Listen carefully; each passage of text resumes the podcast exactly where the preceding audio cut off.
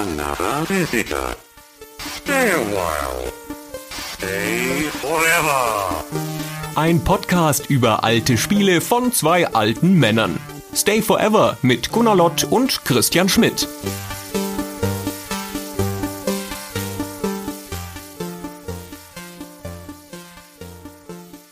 So, ich bin hier mit Bernhard Evers.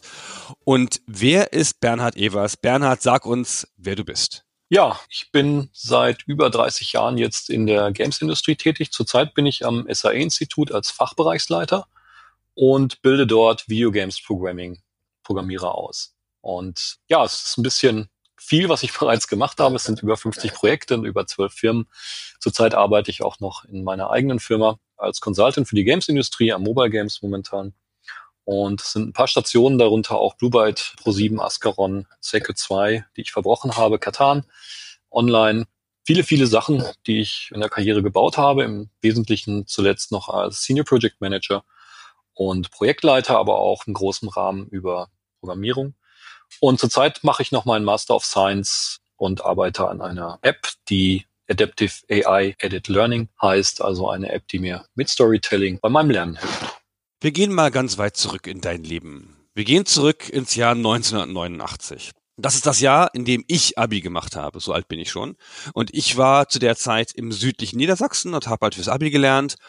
Und wo warst du 1989 und was hast du gemacht? Ja, erstmal muss man sagen, das war nicht nur das letzte Jahrhundert, das war auch das letzte Jahrtausend. Prinzipiell bin ich dort im Fachabitur gewesen, zur Ausbildung als Kaufmann und bin dann gewechselt zur Firma Blue Byte. Das war das Jahr 1989. Wo hast du Abitur gemacht? In welchem Ort? Das war in Dortmund an den Kaufmannsschulen der Stadt Dortmund. Also ich habe ja erst die normale Realschule zu Ende gebracht, dann kam die Zeit Ausbildung und danach die Zeit Bundeswehr und danach kam mein Fachabitur. Also ganz normale Karriere, wie sie zu dem Zeitpunkt halt jeder von uns auch gemacht hat. Und nebenbei immer die Arbeit am Computer, so viel Zeit wie wir hatten, zum großen Teil natürlich auch gespielt und Software entwickelt. Also es hat natürlich mit Hobbyprojekten angefangen. Ich bin immer noch froh, dass auch teilweise heute noch mein Sprite-Editor am C64 verwendet wird. Kleine Tools für Zeichensätze, solche Sachen. Aber das war alles Spielerei. Das hat dann weitergeführt zu der Firma Rex Datentechnik in Hagen, die professionell in dem Rahmen, wie man sagen kann, Software für den Amiga und C64 verkauft haben. Und da gab es dann auch die erste Bezahlung, den EPRO-Brenner QuickByte 5 haben wir da entwickelt. Und wie kam der Kontakt zu Blue Byte zustande? Ja, wir haben zu der Zeit im Amiga, aber auch davor schon C64 mit FidoNet gearbeitet und da waren Mailboxen, BBS Systems und E-Mail kam gerade auf. Und dann habe ich eine E-Mail bekommen von Armin Gessert, dem Macher von Giana Sisters. Der hatte gefragt, es werden Programmierer gesucht für die Firma Blue Byte in Mülheim. Und da hatte ich mich dann mal kurzerhand beworben, auch zu dem Zeitpunkt, weil ich gerade auch von zu Hause los wollte. Ich wollte unbedingt ausziehen. Das war eigentlich auch so die Motivation. Und wie warst du dafür qualifiziert für diese Tätigkeit? Heutzutage, ne, Informatikstudium, aber du hattest gerade ein Fachabi. Ja, das ist das eine. Das ist also prinzipiell die professionelle Karriere. Ich wollte Informatik studieren. Ganz ursprünglich wollte ich mal Architekt werden, aber naja, jetzt bin ich Softwarearchitekt. Aber prinzipiell hat sich das verlaufen, aber ich habe schon immer auch mit Computern gearbeitet, mit dem VC20 zuerst, dann der C64 und wir haben Programme geschrieben, zu dem Zeitpunkt noch alles äh, Freeware. Und dann habe ich Festplattentreiber programmiert und für Amiga Software programmiert. Unter anderem auch mit der neuen Programmiersprache C, die damals rauskam. Und Bluebyte hatte die Idee, dass sie unbedingt ein Spiel in C programmieren wollten, weil das doch auch für die Plattformen, damals Atari ST und Amiga, wesentliche Zeitersparnis bedeuten könnte. Und das wollten die unbedingt ausprobieren und hatten jemanden gesucht, der C programmieren kann. Und dann kam ich ins Spiel, weil ich da schon relativ viel zu dem Zeitpunkt mit C gearbeitet hatte. Und dann kamst du zu Blue Byte. Das war ja schon eine richtige Firma. Die gab es ja schon zwei, anderthalb Jahre. Wie darf man sich das vorstellen? Wie fängt das da an, wenn man da hinkommt als junger Programmierer ohne richtige Berufserfahrung irgendwo? Naja, ich bin auch zu dem Zeitpunkt relativ naiv einfach dahingegangen, habe gesagt, jetzt machst du hier Software. Ich habe mir da auch keine Gedanken gemacht. Wenn man sich das auch, ich bin ja jetzt in der Ausbildung tätig, auch mit meinen Studenten, wenn heute mal so viel gemeckert wird, ja, die machen sich keine Gedanken. Ich habe mir damals überhaupt keine, aber wirklich nicht den geringsten Gedanken gemacht, was das bedeuten könnte. Und in den Anfang 90er Jahren Spiele programmieren in Deutschland, das war absolut tödlich.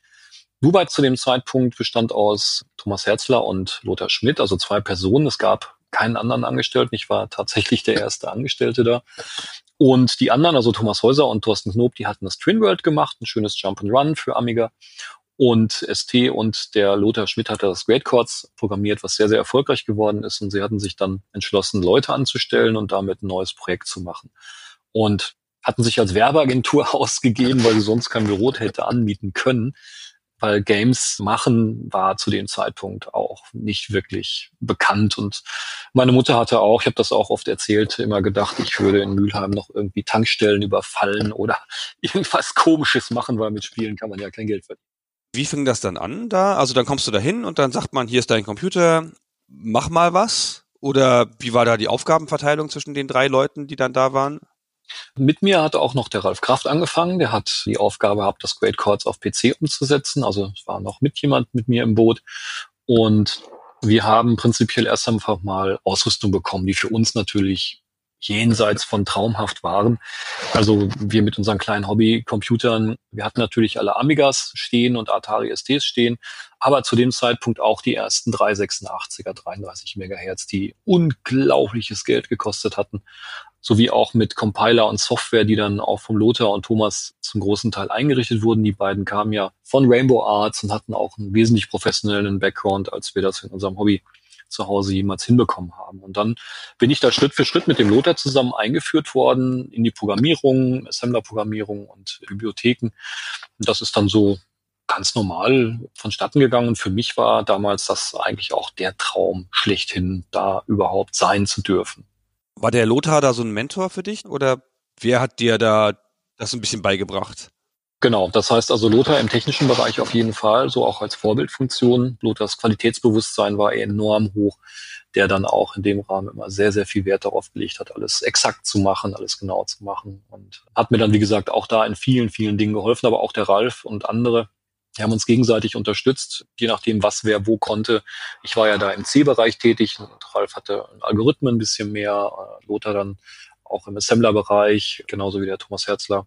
Das haben wir uns dann alles so ein bisschen mit untereinander geteilt. Und dann habt ihr da so vor euch hingearbeitet. Erstmal, wie du schon sagtest, so ein Port von Great Chords und so. Aber das nächste große Projekt von Blue Byte war ja dann schon Battle Isle, an dem du mit dabei warst. Oder war da noch was? Hast du da noch ein Zwischenprojekt gehabt vorher? Genau, ich sollte an dem Projekt Battle Isle jetzt auch direkt dediziert teilnehmen. Ich sollte dieses Projekt umsetzen. Dafür war ich auch eingestellt. Das Projekt wurde vom Luther Schmidt entworfen, also designt auch. Er hatte auch in GFA Basic auf dem Atari ST einen Prototyp gebaut, den man schon fast spielen konnte. Da ging schon ganz viel. Grafiken waren schon entwickelt worden. Es war schon ganz viel da, auch von Konzeptarbeit. Und Lothar hatte auch eine klare Vision von dem Spiel, wie das aussehen sollte. Und du kamst dann dazu. Und der Lothar hatte das federführend sich ausgedacht.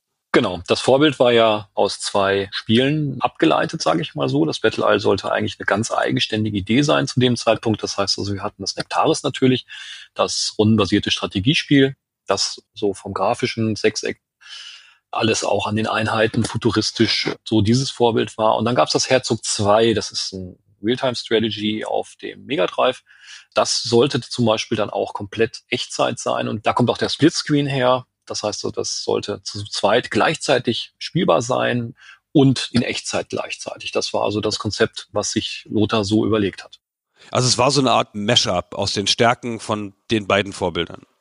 Genau, das sollte also prinzipiell genau das sein, dass dieses Konzept zusammen gemerged wurde und gerade Nectaris, also auch von den Konsolen, ich hatte früher noch nie etwas von irgendeiner Konsole gehört, also Mega Drive und auch die NEC PC Engine waren für mich völlig unbekannt und dann auch die ganzen Spiele, die dort waren, das war prinzipiell in Deutschland gar nicht so weit verbreitet zu dem Zeitpunkt.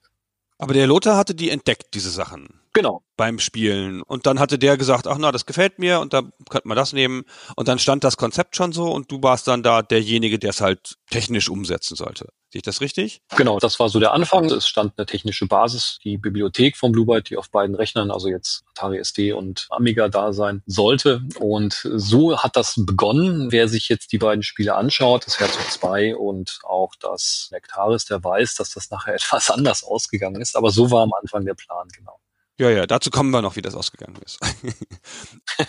so, und dann ging es los und ich nehme an, Lothar hat dann weiterhin das Design betreut. Wie habt ihr euch die Aufgaben aufgeteilt? Wo kam die Grafik her zum Beispiel? Wie lief das ab? Die Grafik wurde von zwei Leuten gemacht. Es wurde auch dann der Janosch Tod noch mit eingestellt, der allerdings auch zu dem Zeitpunkt kaum Erfahrung hatte. Janosch ersten Schritte waren auch da, ja, ich sag mal, etwas unbeholfen. Ich habe ja mit Janosch immer sehr, sehr gerne zusammengearbeitet. Janosch ist auch verantwortlich gewesen für viele der besten Karten, die wir da hatten. Also auch als Leveldesigner. Die Grafik hauptsächlich kam vom Thorsten Knob der ja vorher mit dem Thomas Häuser das Twin World gemacht hatte, also die gesamten Einheiten und Background Graphics und so weiter. Das war relativ so, dass diese Layouts und Designs von Lothar betreut wurden, der so eine genaue Vorstellung hatte, was zu machen war und wie es zu machen war am Anfang. Das hat sich dann nachher noch ein bisschen aufgeteilt. Mhm. Und das waren halt so Sachen, wo wir uns die Arbeit auch geteilt haben. Erzähl uns ein bisschen davon, wie so Entscheidungen gefällt wurden in dem Team. War das alles Diktatur? Hat das der Schmidt alles gemacht oder gab es da Demokratie? Wie habt ihr die Features ausgestaltet? Wie habt ihr Entscheidungen getroffen? Ja, das war zum großen Teil sehr hierarchisch gebaut, weil Lothar und Thomas sehr klare Vorstellungen hatten von dem, was sie machen wollten, auch von dem Spiel. Und zu dem Zeitpunkt, das hat sich über die Zeit nachher deutlich verändert im Laufe des Projektes. Am Anfang war es wirklich sehr diktatorisch, klingt jetzt ein bisschen negativ, aber Lothar hatte sehr, sehr klare Vorstellungen, wie Dinge zu laufen hatten. Und da muss man auch sagen, die Erfahrungen, auch das Know-how aus der Branche und auch über Games war natürlich dann meinem da wesentlich überlegen. Ich hatte mich dann auch ein bisschen zurückgehalten. Trotzdem wurden Entscheidungen immer so getroffen, dass wir, wenn wir gute Ideen hatten, das zusammen besprochen haben. Wir haben also Konferenzen gemacht, in denen bestimmte Contents besprochen wurden, wo wir gesagt haben, wie wollen wir das umsetzen, wie soll das funktionieren Teilweise habe ich auch mal ein bisschen was eingebaut und mal vorgeführt, wie das alle Programmierer so machen. Guckt euch mal hier, guckt euch mal das an, finde ich cool.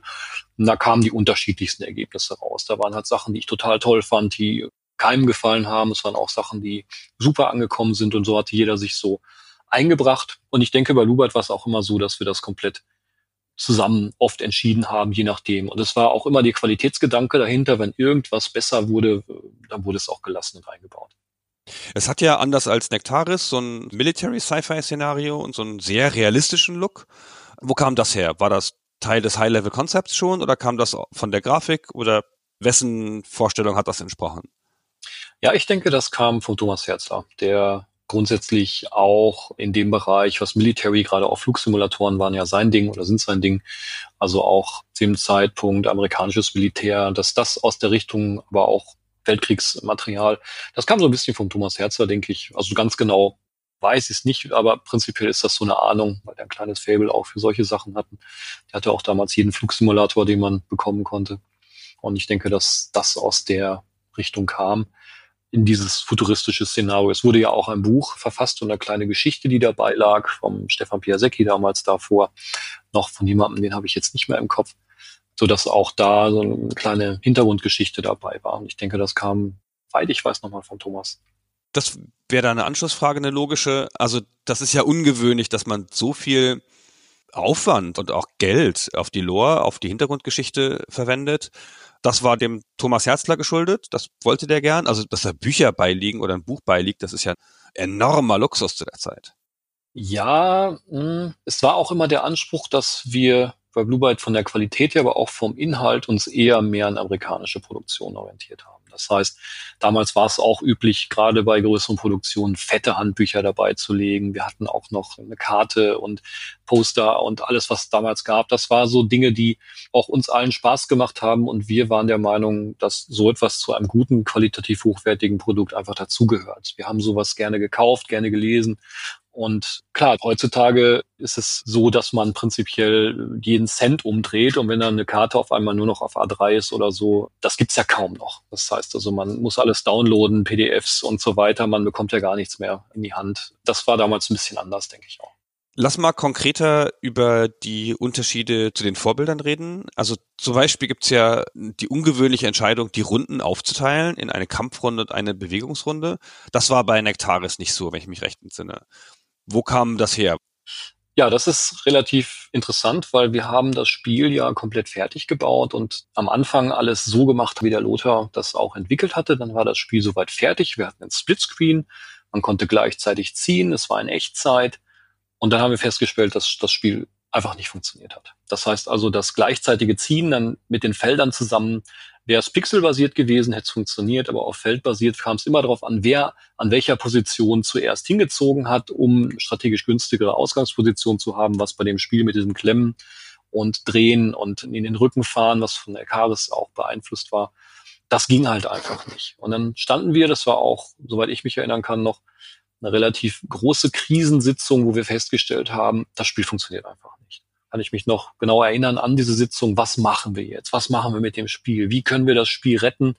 Da kamen halt solche Ideen wie, wir machen es wie Advanced Military Commander, kein Splitscreen mehr, nur noch rundenbasiert, nur wie Nectaris oder machen wir es nur in Echtzeit und das Echtzeit, das wollten wir nicht richtig, dass also ein komplettes Herz zu zwei draus geworden wäre.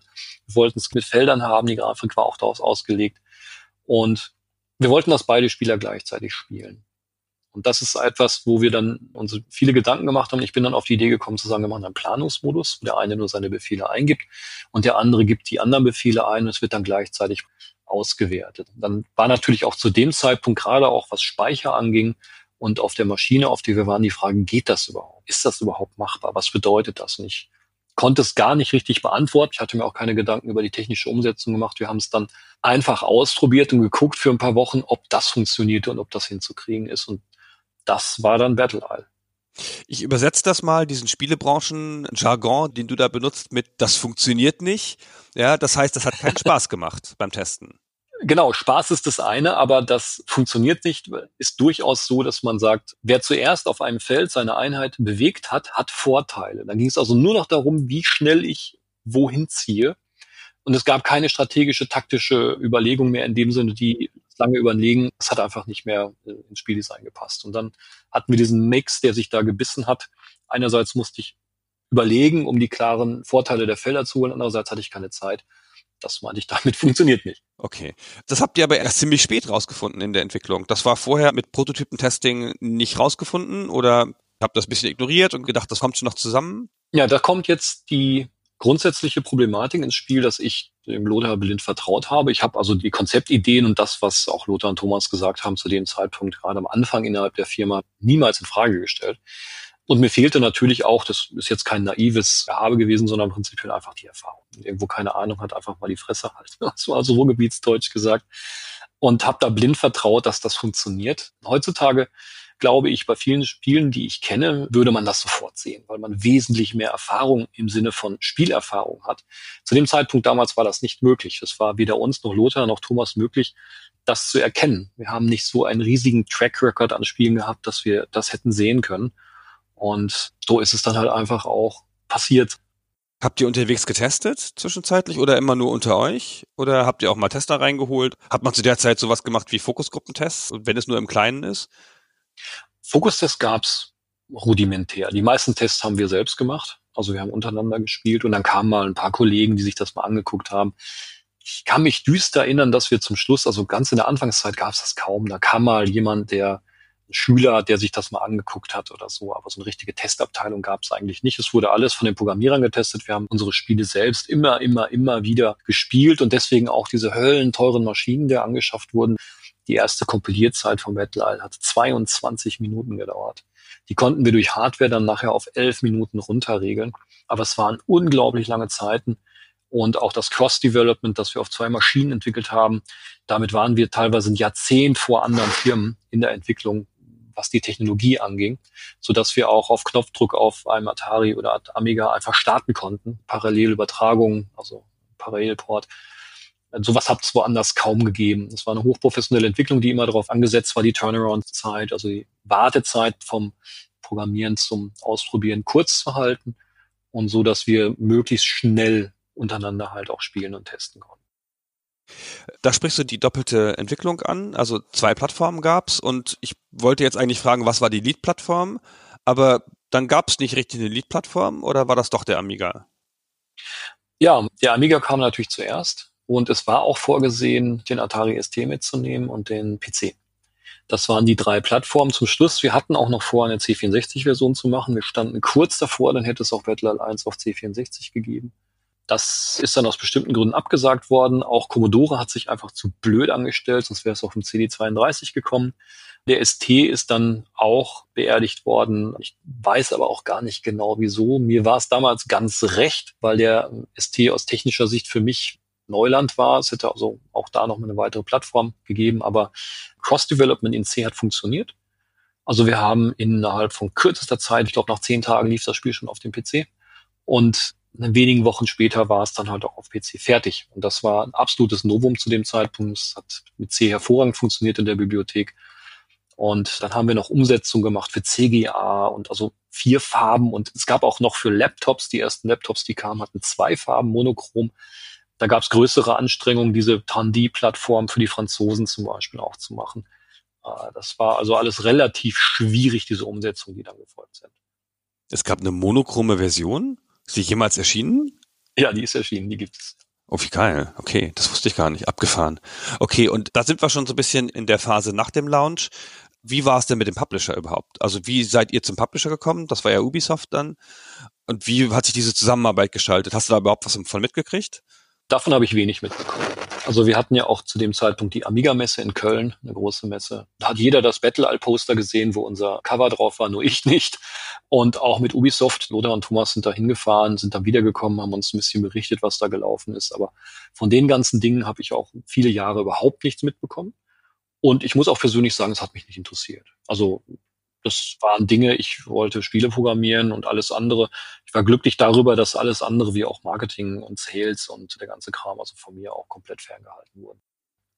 Aber wie ist denn das, wenn man in diesen Dingen keinen Anteil hat und auch logischerweise kein Interesse? Ja, du hast ja dein Fachgebiet und dann kommt aber irgendwann das Poster, die Packung, die Anzeigen sieht man. Wie hast du das dann empfunden? Ja, das war surreal. Also ich habe das zu dem Zeitpunkt gar nicht wirklich realisiert, dass das jetzt mein Spiel in der Packung ist. Ich war natürlich auch stolz darauf, dass dieses Produkt von mir kam, aber irgendwie war das etwas, was heute wahrscheinlich ganz anders ausgegangen wäre, weil wir hatten ja kaum Kontakt zu den Kunden. Es gab ja kein Facebook, es gab keine Social Media, ähm, die Printzeitungen haben relativ knapp berichtet, also schon für Blue Byte Verhältnisse sehr gut mit ein oder zwei Seiten, aber da war natürlich auch nichts über mich zu lesen. Es gab mal ein Interview mit einer kleinen Spalte, das fand ich auch schön. Aber prinzipiell habe ich eigentlich von dem ganzen Hype so nichts mitbekommen. Erst als ich dann mal irgendwo auf einem, wir waren auf einem Treffen unterwegs und da sind dann ein paar Leute gewesen, die Mailboxen betrieben haben und irgendwann kam dann mal so die Runde, hör, das ist Bernhard Eversen, kann doch gar nicht sein. Ah, der Bernhard Eversen und so. Dann dachte ich mir so, spinnen die? Was soll denn das, ja? Und dann waren die völlig weg, dass ich das war, dass ich der Programmierer vom Blue Byte, vom Battle dass ich bei denen auf dem Treffen war, es war unglaublich und, und es wurde dann peinlich für mich, finde ich, weil ich dachte mir so, hey Leute, ich habe da nur dieses Spiel programmiert. Da habe ich so ein bisschen mitbekommen, was das draußen angerichtet hat, um das mal so zu sagen, dass es Fans gab, die das Spiel geliebt haben. Ich habe viele gesprochen und komischerweise auch sehr, sehr viele Jahre später erst Leute getroffen, die mir persönlich gesagt haben, Mensch, das Spiel, das hat mir so viele Stunden Freude gemacht, das hat so viel Spaß gemacht. Ich kann mich da noch genau dran erinnern. Ach, das war so schön. Aber zu dem Zeitpunkt, wo es rauskam, war das für mich irgendwie so, ja, das habe ich jetzt programmiert, das ist draußen und dann geht's weiter. Aber auch, dass das ein finanzieller Erfolg war für die Firma, gab es dann keine Ahnung, auch mal eine Ansage von den Chefs, hier, wir haben jetzt hier einen Hit gelandet und das ist alles super und jeder kriegt einen Bonus oder, oder keine Ahnung, ein T-Shirt, was weiß ich. Gab es da so eine Rückkopplung in der Firma? Also so richtig nicht. Also ich weiß noch, dass ich bei Flair Games gearbeitet habe. Da waren im Eingangsbereich die Screens aufgehängt, an denen man jeden Morgen seinen Monetarisierungswert ablesen konnte. Du kennst das ja noch. Sowas gab es bei Bluebird nicht, dass die Zahlen vermittelt wurden oder andere Sachen. Also es wurde natürlich berichtet, dass wir einen Hit haben, dass es international vermarktet wird und so etwas. Aber so richtigen Erfolg nicht. Diese Sachen kamen auch erst später bei Bluebird, dass wir eine Beteiligung bekommen haben dann auch Gehaltserhöhungen bekommen haben, dass die Firma sich entwickelt hat, haben wir natürlich mitbekommen, weil wir mehr wurden. Hm. Das ist das, was man immer als erstes sieht, oder? Neue Kollegen, dann hat man ein klares Gefühl davon, es muss ja irgendwie laufen. Genau. Wie viele Leute wart ihr am Ende von Teil 1 und wie viele Leute am Ende von Teil 2? Weißt du das? Also ich weiß noch, dass wir bei Blue Byte in den Battle-Zeiten tatsächlich das Byte voll hatten, das heißt so 8 Bit, wir waren 8 Leute. Bei Teil 2 müsste es so in die 20 gegangen sein. Da müssten wir so 20, 26 Leute teilweise die Firma da in damaligen Verhältnissen sehr groß geworden. Gab es eigentlich was, wenn du dir das fertige Spiel jetzt so damals angeschaut hast, als es dann also im Markt war, warst du dann zufrieden damit? Oder gab es dann noch so Punkte, wo du dachtest, na, das hätten wir eigentlich noch besser machen können oder hm, hier läuft es ein bisschen langsam oder was weiß ich? Bei Battle 1 ist es so, dass ich nie so ganz zufrieden mit diesen zweiteiligen Schiffen war. Das wollte Lothar unbedingt drin haben und ich war nie ganz zufrieden mit den zweiteiligen Schiffen. Also das war ein Ding, wo ich gesagt habe, das hätte ich lieber anders gehabt. Es gab ansonsten beim Einser sehr wenige Punkte, die ich noch verbessern wollte. Also mir wäre es recht gewesen, noch ein bisschen mehr an der KI zu schrauben oder auch die Geschwindigkeit der Umsetzung zu verbessern, aber es wäre auch da kaum noch möglich gewesen. Aber so inhaltlich bin ich eigentlich mit dem Battle Isle 1, denke ich, am ehesten zufrieden mit allen Teilen der Serie. Und andersrum, gab es was, worauf du besonders oder ihr als Team besonders stolz wart, wo man sagt, ey, habt ihr alle gesehen, was wir da tolle Sachen gemacht haben in Level 3 oder so? Was mich beeindruckt hat, waren einige Sachen. Ich fand den Vorspann ganz toll mit der Musik von Chris Hülsbeck, in dem die Lampen im Takt der Musik angehen. Das, da, das habe ich immer sehr, sehr gerne gezeigt. Unser Diskloader, also wer das kennt, die Amiga Loader, die waren ja Diskette einlegen und dann ging das da los, röt, röt, röt, röt, röt, röt, röt, röt, und ja, wo sind denn die Dateien? Ich guck mal, lalala. Und wenn man im Battle allein liegt, dann geht das Klick und dann tak, tak, tak, tak, tak, tak, tak, dann lädt das Ding durch. Der Distloader von Thomas Häuser, der jetzt nicht von mir ist, aber ich war sehr stolz darauf, dass wir so etwas hatten. Und vom Spiel her fand ich es absolut faszinierend, was mich absolut begeistert hat, ist, wenn der Computergegner angefangen hat, seine Einheit mit Flugzeug zu verlegen. Da hatte ich mir viel Mühe gegeben. Und dann die Überraschung der Leute zu sehen, dass sie überhaupt nicht damit gerechnet haben, dass auf einmal der Computer ein Flugzeug nimmt, dann sogar einen Panzer zum Schutz einlädt, den Walker einlädt und dann irgendwo hinfährt und dann noch zusätzlich dann kann man so wirklich sehen, wie die Leute gucken, aha, der lädt seinen Walker aus, mhm, die mache ich gleich platt und dann setzt er den Panzer genau davor. Und dann fiel ihn die Kinnlade runter und dann so, äh, das war so für mich eins der ganz großen Highlights im ersten Teil, die KI so zu programmieren, dass es ab und wann diese Effekte gezeigt hat. Wie habt ihr solche Sachen entwickelt? Wird dann ein vorgefertigtes Verhalten festgelegt oder kann die KI sowas, geht die nur auf Ziele und überlegt sich dann die genaue Umsetzung selber? Wie war das zu der Zeit? Zu dem Zeitpunkt hatte ich kaum Ahnung von künstlicher Intelligenz. Ich hatte mir verschiedene Bücher über KI besorgt und durchgelesen, das Standardwerk von Patrick Winston zum Beispiel, hatte aber auch festgestellt, dass die Programmierung, die dort vorhanden war, so unglaublich langsam ist, dass das niemals funktionieren wird. Also neuronale Netze zu dem Zeitpunkt schon ist KI ist ja kein Thema der Neuzeit, sondern es ist schon sehr, sehr lange im Betrieb. Aber mir war klar, dass das wird nicht funktionieren. Deswegen hatte ich Wert gelegt auf den Bottom-up-Ansatz. Das heißt also, zu versuchen, mit kleinen einzelnen Schritten am untersten Ende, dass man sich erstmal bewegt, dass der Computer angreifen kann, immer weiter nach oben zu gehen und diese Taktik, also der Battle Computergegner ist im taktischen Bereich enorm stark. Was dann nachher passiert ist, ist erstaunlich, dass ich gesehen habe, das Ganze ist ja eine strukturell, prinzipiell funktional algorithmische KI im Vergleich zum Deep Learning, Self-Learning System, was wir heute haben mit neuronalen Netzen. Und diese algorithmische KI hat prinzipiell, also alles Wissen, was ich habe und was auch ich mit Janosch erspielt habe, was übrigens auch später in einem anderen Projekt, in dem Klaus Teuber von Katan so passiert ist, der auch eine KI entwickelt hat, absolut erstaunlich, prinzipiell das gesamte Wissen des Spiels in diesen Algorithmen steckt. Und jeden Trick, alles, was ich kannte, habe ich in den Algorithmen gesteckt und der KI beigebracht. Und alles, was ich versucht habe, ist, dass der im taktischen Bereich sehr, sehr stark wird. Und das hat nachher auch funktioniert. Das heißt also, die KI wurde dann so stark, dass der Spieler schon sehr aufpassen musste, weil die kleinsten Fehler werden sofort ausgenutzt, weil alles komplett berechnet wird. Das hat die KI sehr, sehr, sehr stark gemacht. Nach oben hin ging das dann weiter, dass ich versucht habe, das Ganze so auszubauen, dass sie anfing, Strategien zu entwickeln. Das ist natürlich sehr, sehr, sehr schwer, weil es wesentlich einfacher zu sagen, na ja, jetzt schieß mal mit der Artillerie zuerst und dann mit den Panzern. Oder versucht Ziele zu treffen, die sich nicht wehren können. Das sind ganz einfache Regeln, die man so einer KI dann beibringt. Aber zu gucken, wo ist die Frontlinie, wie fahre ich dahinter, welches Ziel greife ich denn überhaupt an und warum? Und dann noch Begleitschutz mitzunehmen. Und dann bin ich auf eine Sache gekommen, die die KI prinzipiell auszeichnet und ist das, diese Grundidee, dass der Spieler ja weiß, wie das funktioniert, das Spiel. Und die Battle Al-KI hört dann auf zu arbeiten, wenn der Spieler blockt, wenn er nichts macht. Dann wird sie ganz schlecht. Aber der Spieler versucht ja zu gewinnen und fährt auf die KI zu. Das heißt, es ist immer richtig. Und sie muss nur im taktischen Bereich reagieren. Und dann funktioniert das Ganze auch. Das ist eigentlich der Trick der ganzen Geschichte. Das heißt also für die, die nochmal Battle als spielen wollen, ich will euch nicht den Spaß verderben, aber wenn ihr ganz normal spielt, ist die KI am stärksten. Das liegt aber daran, dass ihr auf die KI zufahrt. Was ja auch dann das Ziel des Spiels ist, in den Karten versteckt, dass die Hauptquartiere erobert werden müssen. Da muss ich ja irgendwie hin. Aber damit könnte ich nicht cheaten mit diesem Wissen, oder? Ich kann ja nicht passiv sein, dann kann ich ja auch nicht gewinnen. Ja, aber das Spiel wird dann kein Spiel mehr, dann wird es sehr, sehr langsam und sehr langweilig, weil ich dann anfange zu mauern, zu blocken und so spiele ich persönlich auch kein einziges Spiel. Also das macht keinen Spaß mehr. Für Battle Isle sind zwei Add-ons erschienen. War das eine logische Fortsetzung, eine logische Folge des kommerziellen Erfolges oder hattet ihr noch Level über? Also ich denke, das war beides. Das heißt also, wir wollten auf jeden Fall noch ein anderes Grafiksetting bringen. Das ist ja die Wüste nachher und dann der Mond geworden. Und wir hatten auch auf jeden Fall noch jede Menge Karten, die nicht ganz so funktioniert haben, die wir dann umgebaut haben, die auch in diesen Teilen noch zustande kamen.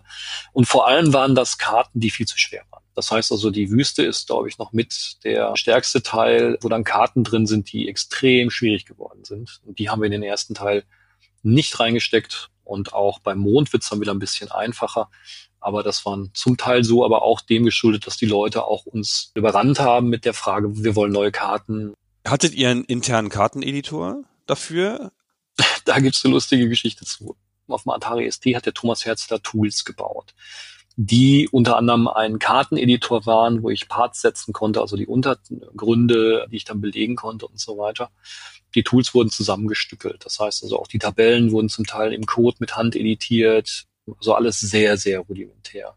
Und irgendwann eines schönen Tages kamen so ein paar Leute nach Flugbeit und haben gesagt, hm, wir haben hier so einen Level-Editor, guckt euch das mal an, den wollen wir eigentlich rausbringen, aber wir wollten euch mal fragen, ob wir das dürfen.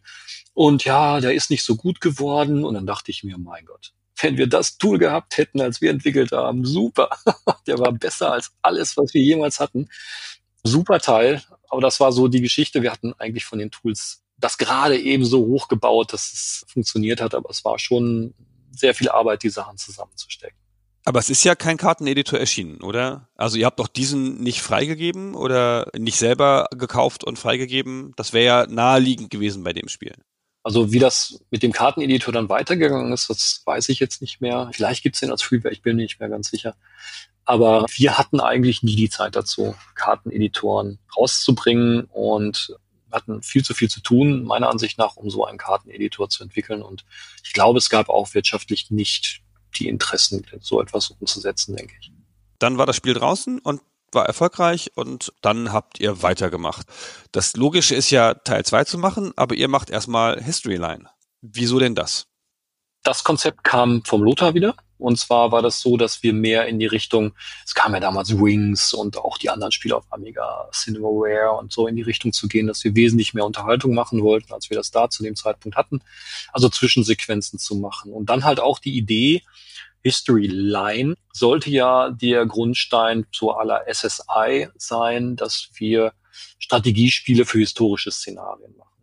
Ja, das war also so die grundsätzliche Idee zu dem Zeitpunkt relativ schwierig, auch aus Deutschland heraus Weltkriegsspiele zu machen. Deswegen hatten wir uns auch auf den Ersten Weltkrieg verlegt. Und auch typisch deutsche Firma, dann mussten wir auch den ersten Teil mit dem Weg in den Krieg ausstatten also der Vorspann des Historyline, dass dort gezeigt wurde, wie überhaupt der Erste Weltkrieg zustande gekommen ist mit den Zwischensequenzen und so weiter und das Ganze historisch ein bisschen mit Anspruch zu versehen und nicht, dass wir in diese Lücke gedrängt wurden, ha, hier die Deutschen wieder Kriegsspiele machen. Das war tatsächlich ein echtes Problem, das also auch gesellschaftlich wir in der Bredouille steckten. Wir konnten nicht das tun, was die Amerikaner gemacht haben. Und deswegen ist es Erster Weltkrieg geworden und deswegen ist auch der Vorspann davor. Wir haben auch erfahren, dass nachher der Vorspann auch immer noch genutzt wurde in Schulen, um zu erklären, wie der Erste Weltkrieg zustande gekommen ist. Das fand ich auch immer sehr spannend. Aber vom Grundkonzept von der Frage her, das ist vom Lothar soweit und vom Thomas entwickelt worden, die dann auf uns zukamen. Das Battle All zu nehmen und darauf dann aufbauend, also wir wollten auf jeden Fall das Spiel weiterentwickeln, aber keinen richtigen Zweier zu machen, sondern ein, sagen wir mal, ein Battle anderthalb mit historischen Szenarien. Das war so diese grundlegende Idee dahinter. War das dann einfacher, weil die Technik schon stand? Also verglichen mit der Ursprungsentwicklung kann man schon sagen, das war das Ursprungsprogramm mit anderer Grafik, mit anderen Regeln. Also Regelwerk ist ja geblieben, also mit anderen Fahrzeugen. Die Krux lag dann aber in einem anderen Detail, dass wir gesehen haben, der Erste Weltkrieg hat leider für Strategie-Kriegsspieler, also muss man jetzt so sagen, aus der Perspektive gesehen, kaum Einheiten, die Spaß machen, wenn man das im Zusammenhang mit einem Kriegsspiel sagen darf. Das heißt, der Erste Weltkrieg ist ein Stellungskrieg mit Artillerie und Infanterie. Und es gab erst am Ende des Krieges Panzer, Flugzeuge, alles, was ein Strategiespieler so an Taktik haben möchte, gab es da nicht. Also dann ist uns aufgefallen, dass mit diesen Einheiten, die wir zur Verfügung haben, kein Strategiespiel zu machen ist, weil die Regeln nicht reichen. Dann sind natürlich die anderen Einheiten dazwischen gekommen, aber das war ein echtes Problem, das umzusetzen. Aber dann habt ihr ja einen zweiten Teil gemacht. Und der zweite Teil, der ist so ein bisschen so, wie man sich am Reißbrett zweite Teile vorstellt. Nochmal alles rein. Nochmal alles rein. Jeder darf sich was wünschen, alles rein. Wie stehst denn du zu dem Teil? Äh, ja, das ist, da bin ich ein bisschen zwiegespalten. Also für mich persönlich ist Battle Isle immer auch der erste Teil. Der ist für mich der rundere, weil er vom Game Design her, vom inhaltlichen her eigentlich so das schönere Spiel ist für mich angesagt. Allerdings habe ich noch nie, das darf ich so sagen, ein Spiel wie Battle Isle 2 draußen wieder gesehen, weil das war schon von der taktischen Tiefe. Ich kenne eine Karte, das war ein Fluss mit so einer S-Form mit zwei Seiten. Man musste auf die andere Seite des Flusses gehen. Also so eine strategische Tiefe habe ich selten bis gar nicht mehr gesehen seitdem, weil diese Spielregeln so unglaublich komplex waren. Und ich persönlich muss auch sagen, was hat mich da geritten? Ich weiß es nicht mehr. Und wenn man sich vorstellt, das war nur 60 Prozent des Konzeptes, was rein sollte. Wenn die mich nicht aufgehalten hätten, wäre das Ding Richtung Peter Molyneux Powermonger geworden, hätte es keiner mehr verstanden. Also das war riesengroß. Wir haben ja Wetter drin gehabt, dass sich Flüsse und Landschaften verändert haben bei Tauwetter. Alles mögliche Höhenjäger, Tiefsee-U-Boote da, also auch die verschiedenen Sichtreichweiten mit Aufklärung und Stör-Elokar-Einheiten da drin. Es war ja so komplex nachher. Munition, Tankfahrzeuge, Schienenfahrzeuge. Dass das überhaupt jemand noch verstanden hat, ist ein Wunder. Gleichzeitig hatten wir auch das Glück, mit Rainer Reber damals den 3D-Programmierer zu bekommen, der ja auch für die Zwischensequenzen gesorgt hat, die heute vielleicht lächerlich aussehen. Es ist da sehr, sehr schlecht gealtert, aber zu dem Zeitpunkt war das schon sensationell, in 3D diese Zwischensequenzen zu haben. Mhm. Aus heutiger Sicht höre ich jetzt raus, den findest du zu komplex oder vielleicht überkomplex. Ja, ein Battle All 3 wäre für mich gewesen, die wichtigsten Elemente aus dem Zweier mit auch den grafischen und auch den größten Erweiterungen im Spieldesign des ersten Teils, ohne diesen Splitscreen, das so zu machen. Also das wäre für mich die logische Konsequenz gewesen, aber ich finde natürlich auch Battle All 2 immerhin noch vom Spiel her ziemlich magisch, was auf den Karten teilweise passiert, auch wenn man also man muss ja wirklich sehr, sehr viele Einheiten bewegen. Das ist eine ganz andere Zeit. Ein Battle 1 kann man heute noch spielen. Ein Zweier ist, glaube ich, zu langwierig, weil wirklich jede Einheit von seinen ganzen Sachen bewegen muss. Wie gesagt, das ist recht schlecht gealtert. Aber das ist jetzt so eine Sicht von heute jetzt.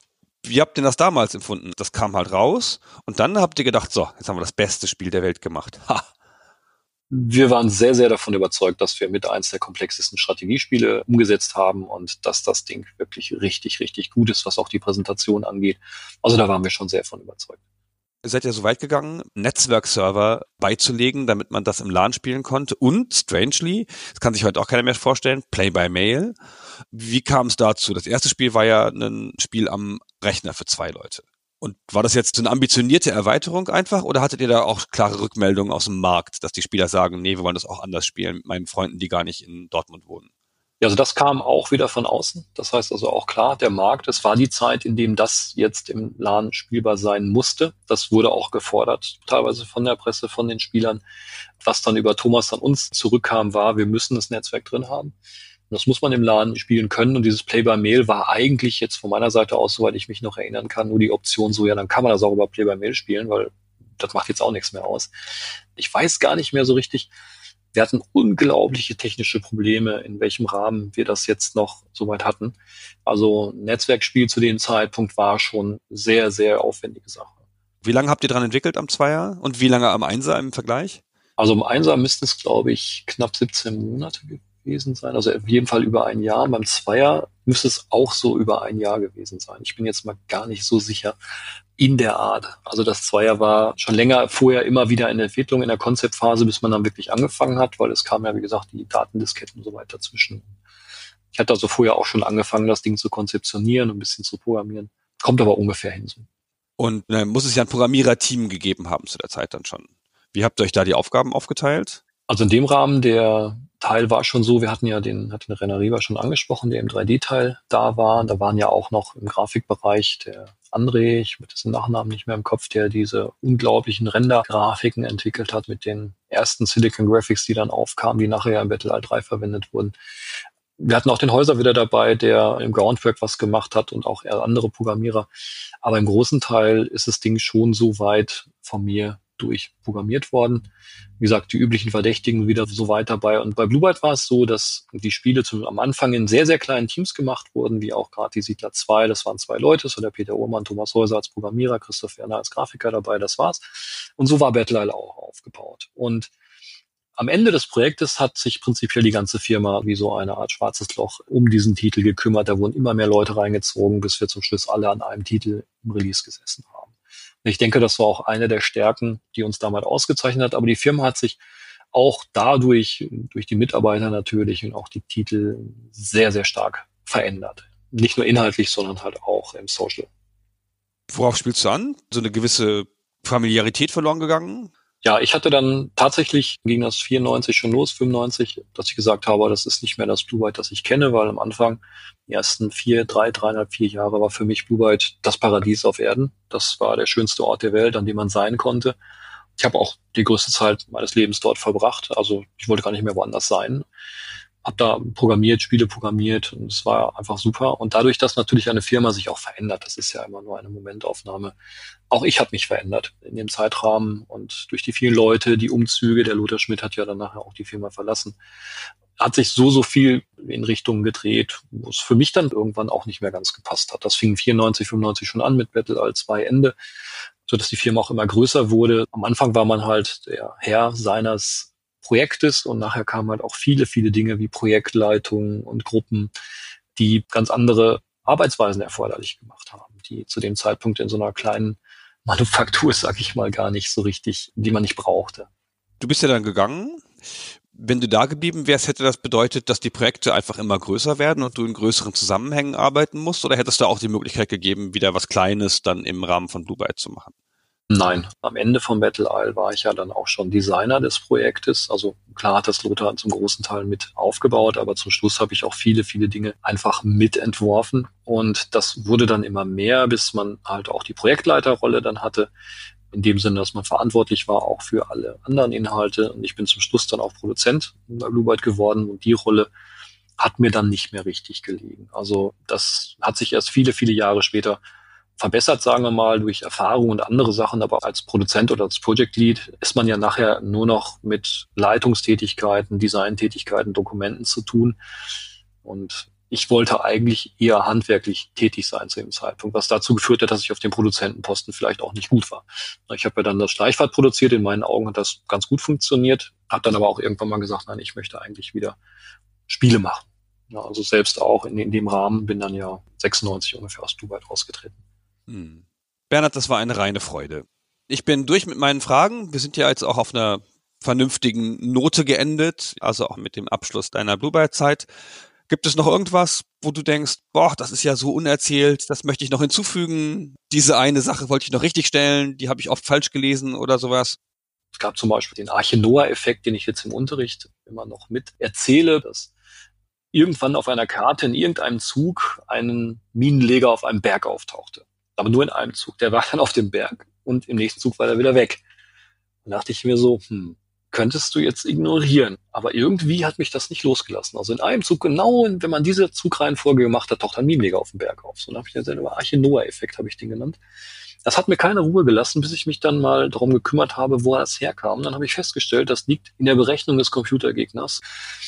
Hat dazu geführt, dass als ich den Fehler behoben hatte, das gesamte Programm komplett zusammengebrochen ist da funktionierte nichts mehr. Und dann habe ich den nächsten Fehler gesucht und dann ging noch weniger. Und es war eine unglaubliche Kette von Fehlern, die sich übereinander so abgedeckt haben, dass das Spiel funktioniert hat. Und das war einer dieser Momente, wo man als Programmierer sieht, das, was du programmiert hast, das kann nicht funktionieren. Man weiß es ganz genau. Ich meine, die Zeilen, die man zeigt, das hat niemals funktioniert, aber sieben andere Effekte, es waren wirklich sieben, haben dafür gesorgt, dass die Software überhaupt funktioniert hat. Und die habe ich dann wirklich so, als hätte man den unteren Teil des Jenga-Turms weggezogen, ist das ganze Ding komplett zusammengekracht. Das habe ich dann behoben und das ist so eine der Beispiele, die ich dann auch erzähle, wo ich sage, Leute, guckt auf die Kleinigkeiten, ja. Die kleinsten Dinge, die da passieren, so ein kleines Flackern oder mal hier ein Pixel, das kann ganz üble Untergründe haben. Guckt euch das an, wo das herkommt und macht alles raus. Ja, das sind so Dinge, die da passiert sind. Oder wo ich es mal gewagt habe, wir hatten ja damals auch noch Hotline, haben da Kunden angerufen, die konnten mit uns reden. Fand ich ganz toll, dass Kunden mit den Programmierern des Spiels reden konnten. Also für uns war das eher so, naja, so ein bisschen so mulmig, so, hm, wer ruft da jetzt an? Ne? Man weiß ja auch nie, wer an der anderen Seite liegt. Und dann hat da jemand angerufen, der hat sich aufgeregt, dann konnte eine Einheit links aus dem Bildschirm rausfahren, ist rechts wieder aufgetaucht. Das war irgendwo ein Clipping-Fehler in der Karte. Und dann habe ich irgendwann mal gesagt, ja, mein Gott, das ist doch nur ein Spiel. Dann hörte ich nur noch, wie die Gegenseite Luft holte und dann so nur ein Spiel kam da in vollster Lautstärke zurück. Ja, solche Sachen, da gibt's relativ viel. Und wie gesagt, nochmal dazu. Die Zeit bei Blue Byte hat mich geprägt, verändert und es war auch eine der schönsten in meinem Leben die ich hier erlebt habe. Und es hat auch unheimlich Spaß gemacht, mit den Jungs zu arbeiten. Und auch dir, Gunnar, nochmal danke, dass ich die Zeit nochmal erleben durfte, wenn ich so zurückerinnere. Das ist immer ganz nett, sich da nochmal dran zu erinnern, dass man das alles mal gemacht hat, weil es ist schon unglaublich lange her.